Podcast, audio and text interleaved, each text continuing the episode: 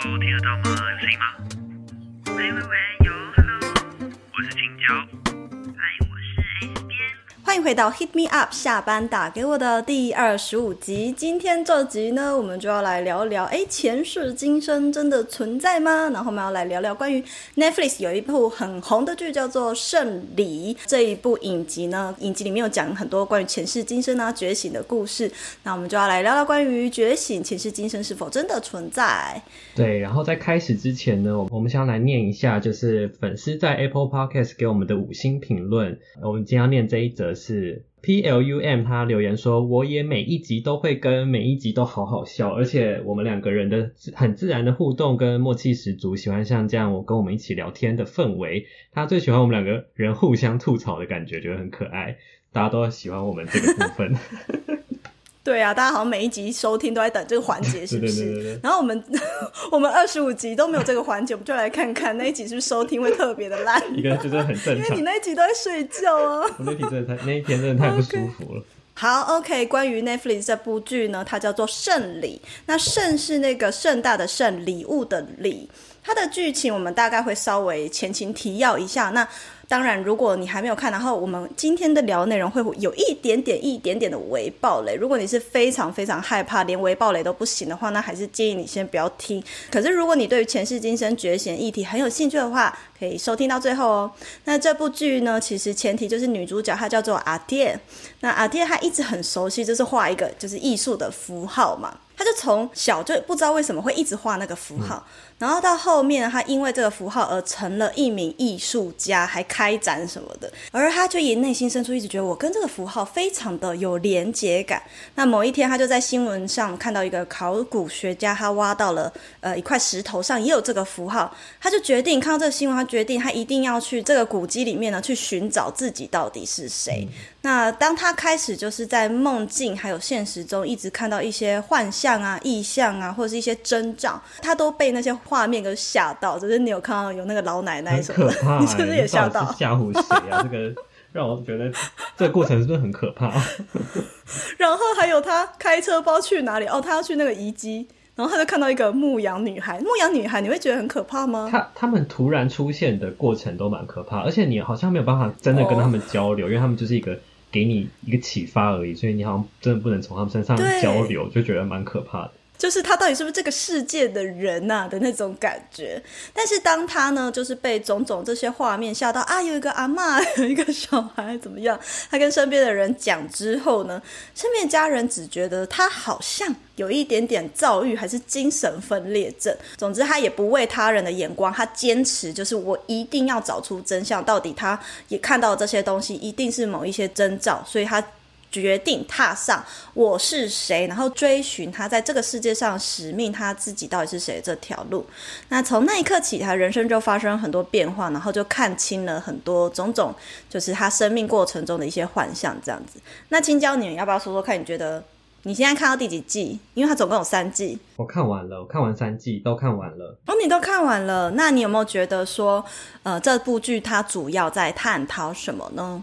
我觉得他用一个很激烈的手法，然后他是好像是 chosen，他是有一个使命，就是跟这个世界存亡好像是有关联的，这么这么重大的使命在描述这个故事。但其实我觉得每一个人其实都可以都可以对应到这个故事。我觉得他其实是在讲说每个人都有一个真正的自我的价值，那这个价值是什么呢？你要自己去找寻。那他用一个很戏剧化的方式。告诉我们说，哦，女主角的有一个这样子的使命，她有一个这样的价值存在。那我们自己也会有这个价值，只是他用一个很强烈的手法告诉我们而已。除了像青椒你刚刚说的那个找到我是谁之外，其实他这整部剧呢讲到非常多关于身心灵层面的事情，还有就是。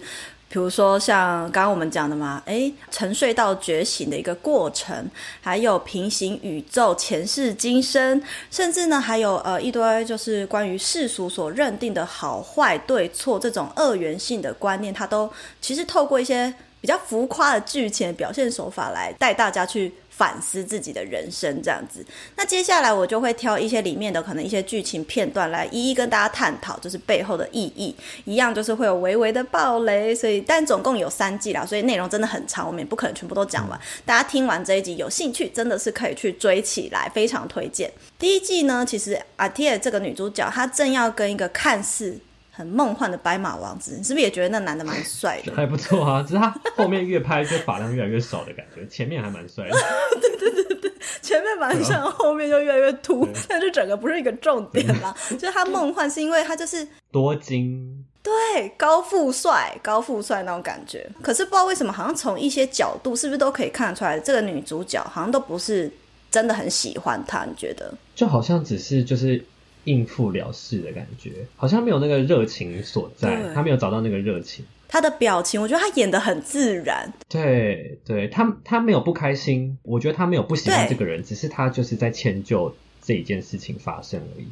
迁就或是一种习惯之类的那种感觉，对对对对，嗯，大家都看得出来，观众也看得出来，就不是女主角的真爱，然后只是说，好像双方家长他们都认为，哦，这就是一段好姻缘呐，就是一个艺术家配多金男就不错嘛，就都觉得这是对自己女儿最好的安排。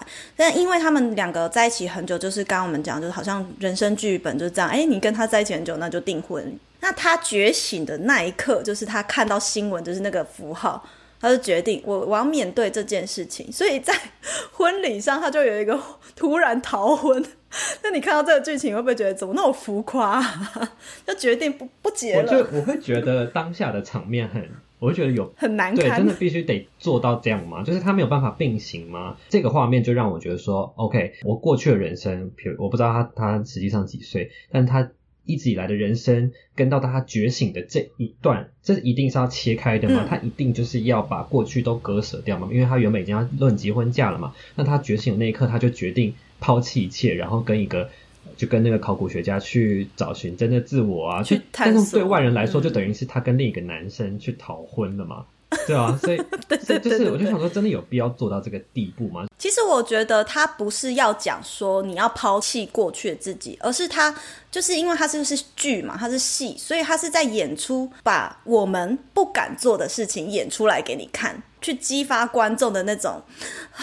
我觉得我我好像只是可能他他也觉得哦，好像投射心态啊，也许我也可以勇为自己勇敢一次啊的那种感觉。他种种做了很多抉择，都是在提醒你是否曾经为自己为真正自己勇敢一次的那种 feel。社会框架底下，你你还是有办法，就是为自己就做决定的意思。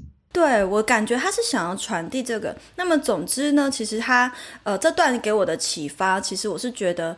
而我们人生好像都面对各种选择，可是往往我们的选择就是会被世俗的好跟坏去左右。比如说，像大家一定都觉得，哎，你嫁给他很好啊，就是就是门当户对啊。但实际上，你好像一直听到别人的意见，可是你从来都没有往内在去聆听，这是别人给我的好的定义。可是这件事情对我真的也是好吗？的那种感觉，嗯，就会遗忘自己想要的是什么。哦，就是你前面也有讲到说，这些抉择难道是不能够兼得的吗？就是觉醒一定要抛弃过去的自己吗？我觉得这这个问题也问得很好，因为我最近就看很多书，他们里面都有讲到平行宇宙的一个概念，然后加上这个剧，然后就点醒我一件事情，就是我们的五官，就是人只有五个感官。那你的五个感官就是很有限的感官嘛？那你能感知到的世界就是也有限，就是以线性的时间啊，线性的发展，二元性啊。然后你在大脑认知上，你就会觉得你只要选择什么，就会失去了什么。你好像就会有这样的认知。可是实际上，你就不要站在人类的这个维度看，你要拉高更高维度去看，你用宇宙观去思考，你就会发现整个时间根本就不存在。因为这部剧还有提到一个概念很好，就是。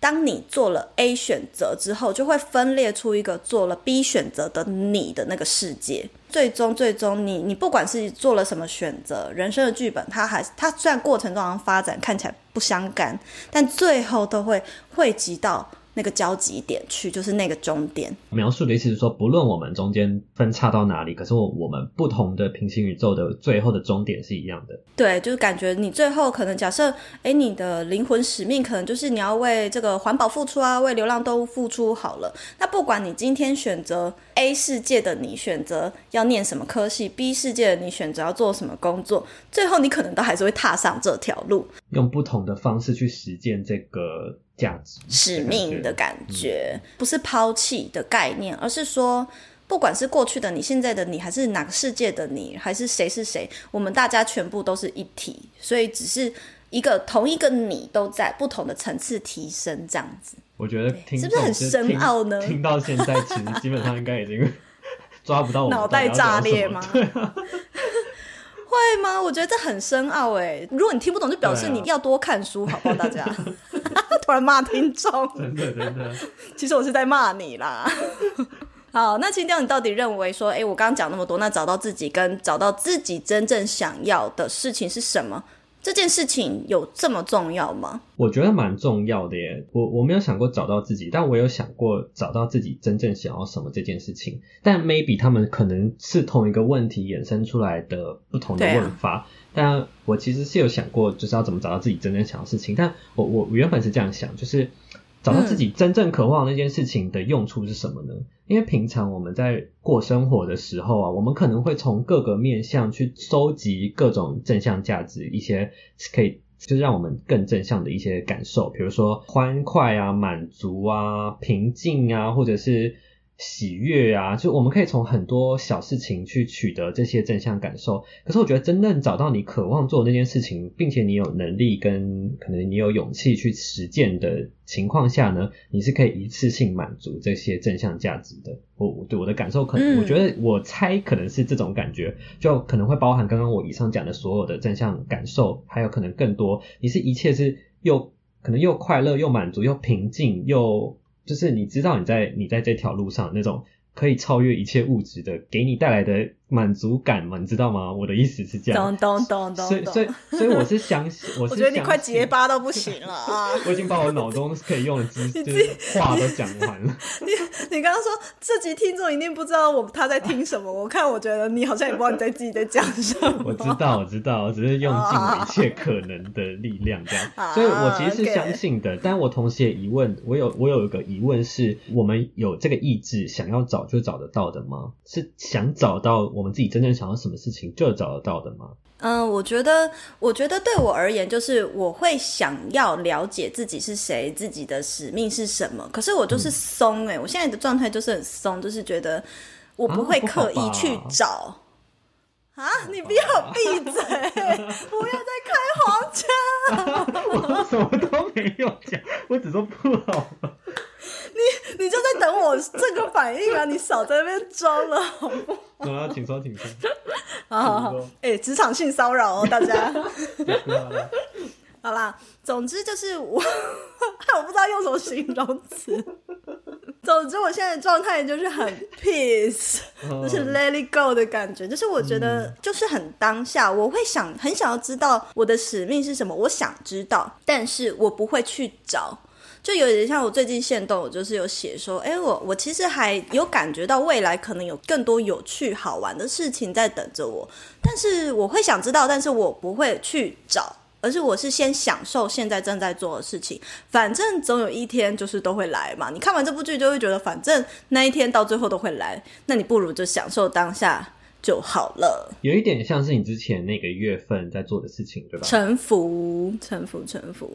所以我现在就是非常的 surrender。至于这个话题，我有一件事情想要补充。就是我们之前不是聊过一部韩剧叫《蝴蝶翩翩》吗？其实我那时候没有没有从这个层面提到，但是其实这个剧中的每一个角色都在面临这个找到自己想做、真正想做的事情的一个。困难，它里面就是它的每一个角色都在这一条路上找到自己真正想做的事情的这条路上，但每个人的进度都不一样。那其中有个角色，他我觉得他蛮有趣的，他从这部剧的一开始到最后的转变蛮剧烈的。他一开始因为他家人给他，他的家庭给他非常大的压力，觉得他毕业以后就一定要进入就是很优秀的公司啊，很厉害的企业啊，要不然就是反正就是给他很大压力就对。可是他因为某一些原因，他自己也给自己压力很大。但是因为他某一些原因，所以他失败了，他就被那个公司给踢出去了。他就跟家里闹革命，然后想要去找到自己真正想做的事情。可他一时之间其实也不知道怎么找，因为他被这个价值观已经绑架太久，他不知道怎么去找到自己想做的事情。所以他做的事情其实就跟你很像，他就是臣服。现在他眼前有什么机会，他就去尝试。然后他就是认真去尝试他现在眼前的工作。所以他好像是到，比如说呃一个广播电台去当可能一个行销企划人员。那这个工作他爸妈就他爸非常。不满意，因为觉得这件事情不怎么光宗耀祖。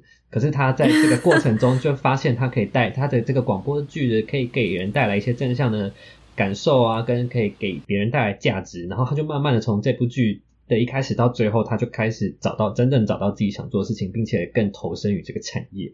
所以其实不预设立场，或是你说的臣服于这个世界给你的课题，其实我觉得就可能。嗯，可能就像你说的，你不需要去刻意的找，你就可以找到，你就可以遇到你想做的事情。我觉得可能是这样子。嗯嗯。哎，其实我觉得你本身就算是一个还蛮臣服的人啊，就是你有跟我讲过，你就只有设一个四十岁那时候的大目标，但是这过程中你就觉得顺流。对。其实你就一直这是这样哎，你是最高境界，我才要称你师傅吧？就是你的意思，说我没有感受到我自己在做这件事情吗？对啊，你已经无我至上了，耶 就是你成仙呢？对对对对，就是因为成仙的人，他没有意识到自己是仙呢。真的假的？我是蛮仙的啦，我看得出来了。哦，仙气爆棚是不是？无言是不是？对 哦。OK，那总之呢，我觉得找到自己跟找到自己真正想要是什么，真的非常重要。不论是刚刚青椒讲到的如蝶翩翩，还是我们今天正在讨论的胜利，其实呢，我觉得都跟我们的听众还有我自己的粉丝呢，他们都是一样有正在这个困扰中，就是。好像从来没有聆听过自己内心真正想要什么，好像你的命运一切都是被这个社会的眼光或制度去安排着走。除了我们刚刚讲到的这个，就是呃，阿 T 他发现说自己正在跟一个好像是别人所定义的好对象结婚，但是他最终选择就是自己内心真正想要去做的事情。那除了这样的这一段，算是我自己比较深印象深刻剧情。那青椒你自己本身最印象深刻的是哪一段呢？真正这一部的男主角就是啊，我我我不讲谁好了，反正就是这一部的男主角呢，他跟后来跟女主角就是相遇相爱，然后男主角就跟他说了一句话，他说我是注定要爱上你的。我听到这句话，看到这时候整个起鸡皮疙瘩到不行哎，觉得天哪，太会讲话了吧，情场高手的感觉。那你有那个吗？心脏砰砰跳，突然你也被撩到感觉，就觉得真的是蛮厉害这句话，这句话很会撩。我之前看过某一部电影，也有讲过类似的话。我现在突然想到跟你分享，呃，那部电影叫做《恋爱没有终点》，好像有看你分享过，但是我没有看过这部电影。OK，他那部最后的男女主角终于就是决定在一起之后，女生好像也跟男生说：“为什么你花了这么久时间才找到我？”哎呦，这也很起鸡皮疙瘩呀！像他一副就知道的样子的感觉。对，就是我我觉得这两句话都蛮打到我，就是很就是那种天注定的感觉。就是我觉得这件事情好像跟。我们华人社会讲的轮回的那种概念好像很像，有点异曲同工之妙。因为我就觉得说，在所有平行宇宙，或是说在所有可能的情况底下呢，好像有缘分的两个人就注定会相遇，然后注定会相爱。那我觉得。就好像是什么轮回千百世，千百世只为遇见你，或是只为与你相爱这种这种话，就是类似，就很像这种恶心的话从你嘴巴说出来，我真的是觉得好笑。不是，就是古装剧就会出这出现这种话。对对，古装剧。对啊，然后就觉得，嗯，这句话真的是很有那种凄美的那种浪漫的感觉。那你觉得它要传递的含义是什么？就有什么深远含义吗？你只是单纯就是被这个浪漫吓到而已。其实它很肤浅呢。不是。怎么了？不行吗？就是这部剧呢，就是用很多画面或是很多呈现手法，要告诉你说，不论你做了什么决定，你跨越到了 A 时空、B 时空，或是 A 之一、A 之二，注定好就注定好了。对，你们注定会是发生一样的结局，或者你们就注定会是有一样的结果。就是我之前跟你说过一个说法，就是人生没有巧合，一切都是安排好的。的。嗯，对对对，如果你喜欢这种很肤浅的，就是 浪前世今生浪漫剧情的话，好了，其实我看到这句话，我当下也是起鸡皮疙瘩，我也觉得说好像真的有那么一回事一样。当然啦，就是看剧的人就会觉得啊，反正这就是呃浪漫幻想啊或什么的。但是的的确就是你看很多书，前世今生的确，我觉得它是我相信它是存在的。那很可惜，我觉得这一部分反而是在这部剧里面琢磨最少的。那如果你们想要看更多类似像这种前世今生，还有类似双生火焰，我不知道你有没有听过？有听过。对，双生火焰像这样的剧情，我会推荐你们去看 Netflix 里面另一个真的就是古装剧，它整集都在描述双生火焰跟你注定前世今生就是会遇到这个人的那个剧情，超好看的。叫什么？但是叫就叫琉璃，它就是影集啊，非常多集，然后就我觉得就是都不讲，因为这部剧实在是太红了，你们就自己看好了。我们今天还是就是我才刚追在完，我才刚圣礼。听完你说的追完胜利，现在又要追这个琉璃。我告诉你，琉璃好像七十几集、八十几集吧，我我真的很快又把它看完，每集都超爆好看的，真的。好看琉璃。，OK 你是不是有很好的内容价值，但却不会经营社群呢？或者是空有粉丝数，却不知道该如何进一步打造获利模式？你现在完全不用再担心喽！我们推出了专属个人品牌的初阶行销班，十五堂课带你建立斜杠收入的可能。生涯定位设计课斜杠版将会教你如何在有限的时间内打造斜杠事业，透过经营铁粉社群发展变现的可能。现在就上网搜寻生涯定位设计课斜杠版，了解更多资讯吧。那刚好讲到这里嘛，我们就是因为这部剧，它一直探讨到这个问题，就是前世今生的一些关系。因为男女主角他们在剧情之中有还蛮大量的一些共识性啊，或是看似是巧合，但可能是安排好。那你你自己会相信前世吗？你相信这个东西的存在吗？我相信，但是为什么我相信？其实其实也好像也没有真的什么很有举出科学证明这件事情哦，可能有啦，就是有些人好像之前很多 YouTuber 会讲解一些刚出生的小孩就会讲一些他本来不应该知道的事情，但是是他可能是前世的记忆，可能他死亡前的的事情，可是在历史上是真的可以找到的。那除此之外呢，我还有看到，我还有听过之前有一个占卜师他分享，或是他是疗愈师之类的，他分享他就是有一个个案，然后他在帮这个个案去呃厘清他现在为什么会有一些呃纠缠他很久的一些情绪的反应啊，或者是一些心理上的障碍，然后他从他这个回顾，他这个叫催眠嘛，催眠的过程中回顾。呃，前世的记忆，才发现说原来一切都是有因有果的。然后他就发现说呢，这个个案呢，他因为当初他在上辈子的时候，他在前世的时候遇到了完全跟现在可以说是一模一样的状态，然后导致了他现在的这些情绪反应，就是让他对这件事情来说会变得很，每次遇到类似的有一些征兆发生，快要发生类似的事情的时候，他都会有非常剧烈的情绪反应，他都也不知道自己为什么对这件事情这么抗拒，或是有这么呃深刻的体悟，或是这么难过，或是这么讨厌这件事情，才发现说哦，原来是因为前世发生了这样的事情，他曾经有过的恐惧，带着那个恐惧带来了这一世，这样子。对对对对，然后也因为这样呢，他们才有了一个方向，知道要怎么样去化解或是什么样排除这个样的情绪。所以我是觉得说，呃，这件事情至于我们到底有没有用呢？我觉得就是我先不论说它到底存不存在好，但我觉得它是就如果它存在的话，它还是对我们是有帮助的，可以帮助我们理清我们呃为什么我们现在会是这个样子，或是我们的我们这个身体构造为什么会有这样子的记忆。对我而言，我很认同你说的，但是我今天这集就有点懒得讲，就是我之前去做那个催眠体验的故事，因为那故事好冗长分哦。享好，好，不然你就讲一句话就好，就是你穿蜡靴就好了。对对对，我梦到我前世是什么呢？我战犬，我没有战犬，我什么时候有战犬？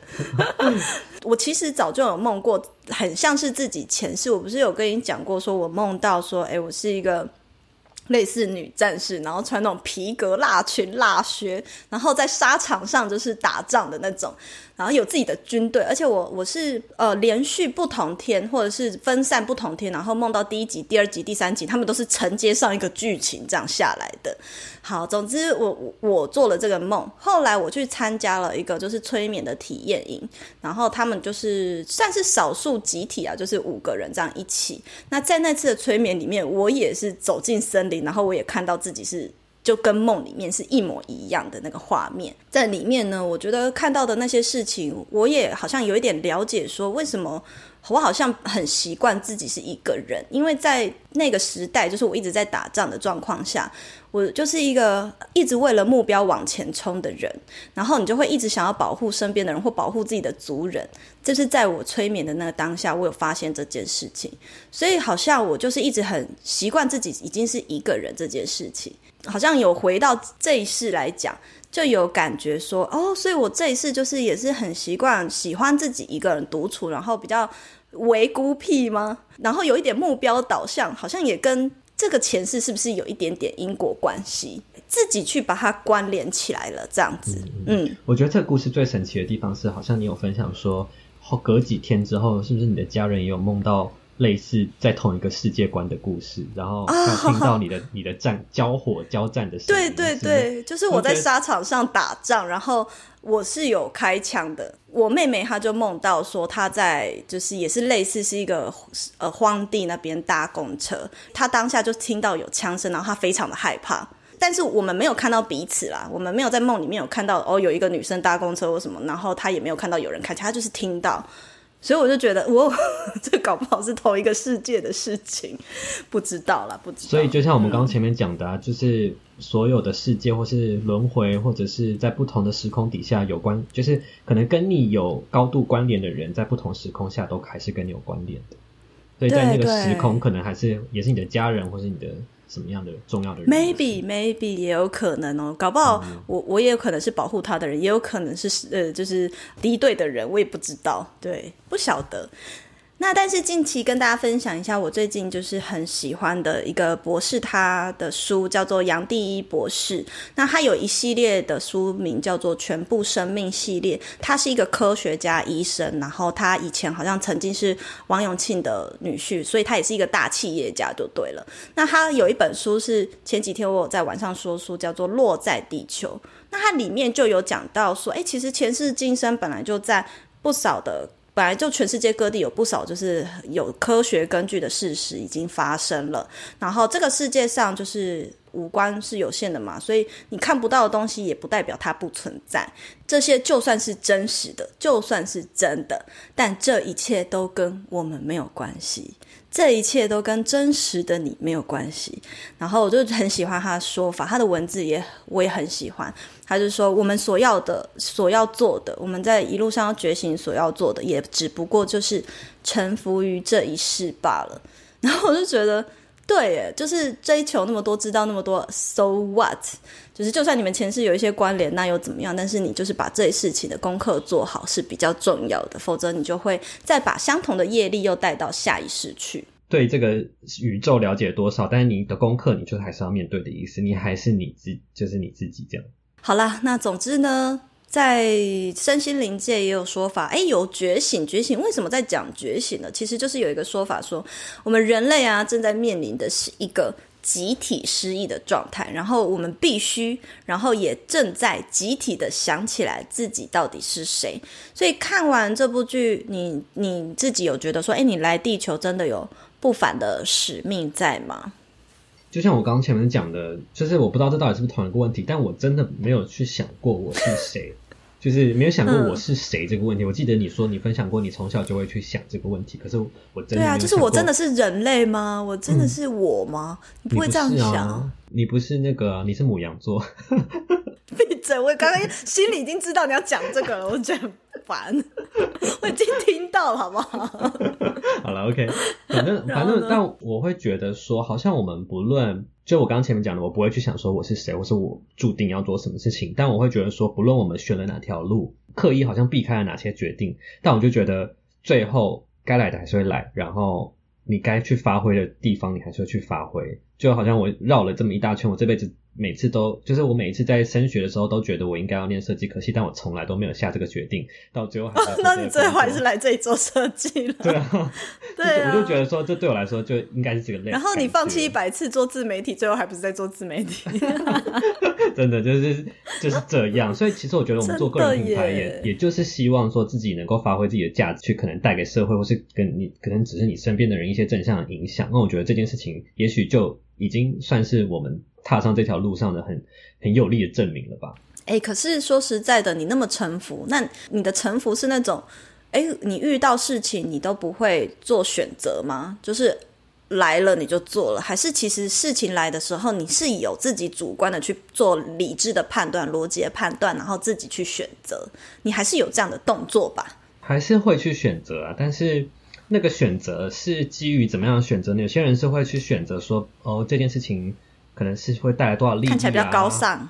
对，或者是不是更优秀啊？但我觉得我目前的规划来说，我自己会去选择自己就是做的舒服、开心，又能让自己爽的，对对对对啊对，好，OK OK，那你真的是很臣服诶，难怪你就一直每个月都在做这件事情啊，所以你也不用特地来做。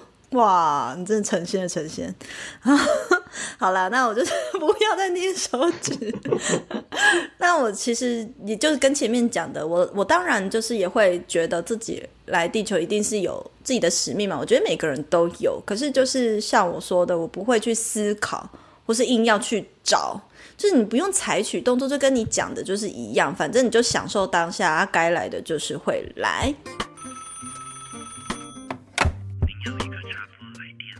好，那我们接下来呢就要来回答粉丝们的 Q&A 喽，然后忘记截图了。我也忘记截图。我看手机，我看手机。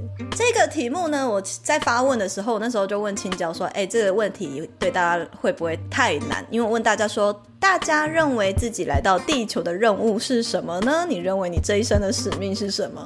本来想说应该很好回答吧，结果没想到有三四个人都说这题好烧脑，这题好难，不知道啊什么的。可能没有真的这辈子没有想过这个问题的话，就没有办法。嗯，念一个来乱的哈，他叫我不要录进去，但我就硬要录进去。他是来自 Neil 的投稿，Neil 说他觉得他来地球的地任务呢，就是要征服宇宙。嗯，给你拍拍手。对呀、对呀、怪怪的。好，那下一位同学呢是 Rita，Rita 她说她她觉得她是一个可以帮助人迎接美好，还有创造美好的人。哦，我觉得大家都是写一些很正向的。那再来呢？另外来自另外一位同学阴影的投稿，他说的是呃，想他的觉得他的使命是教养下一代，然后去改变别人负面的人生。其实我觉得我的粉丝甜甜圈们，他们都是很正向、正能量的人。就是因为你的你的使命已经在影响影响大家了。就是如果今哦天假设不是你的，不是你这个你问这个问题，是别人问这个问题的话，嗯他可能会说，就像你之前在西班牙回答的问题是一样，他可能说我的使命是想要当什么什么，成为一个什么职业的人，有没有可能？嗯，所以真的，是因为你，已经影响大。家了。大家有听进去，不错不错。好，那有最后一位呢是 Sophia，她投稿，Sophia 说她认为她自己是一个有垃圾桶体质的人，所以她觉得她需要听很多人抱怨啊，或什么倾听别人。那所以她认为她自己的使命可能是疗愈人、疗愈大地，然后她的手作产品也都是做一些魔法小物的东西之类的，所以她可能应该是一位呃身心灵的那个工作者师这样子。嗯，对，好，那这一集呢，不知道大家听完对于就是 Netflix 的《圣离》这一部影集有有没有很有感觉呢？如果有的话，大家赶快去 Netflix 追起来。那如果你喜欢这一集的内容，也欢迎你分享到现实动态，标记我们，跟我们分享你认为你自己来到地球任务是什么呢？那我们就下一集见喽，拜拜。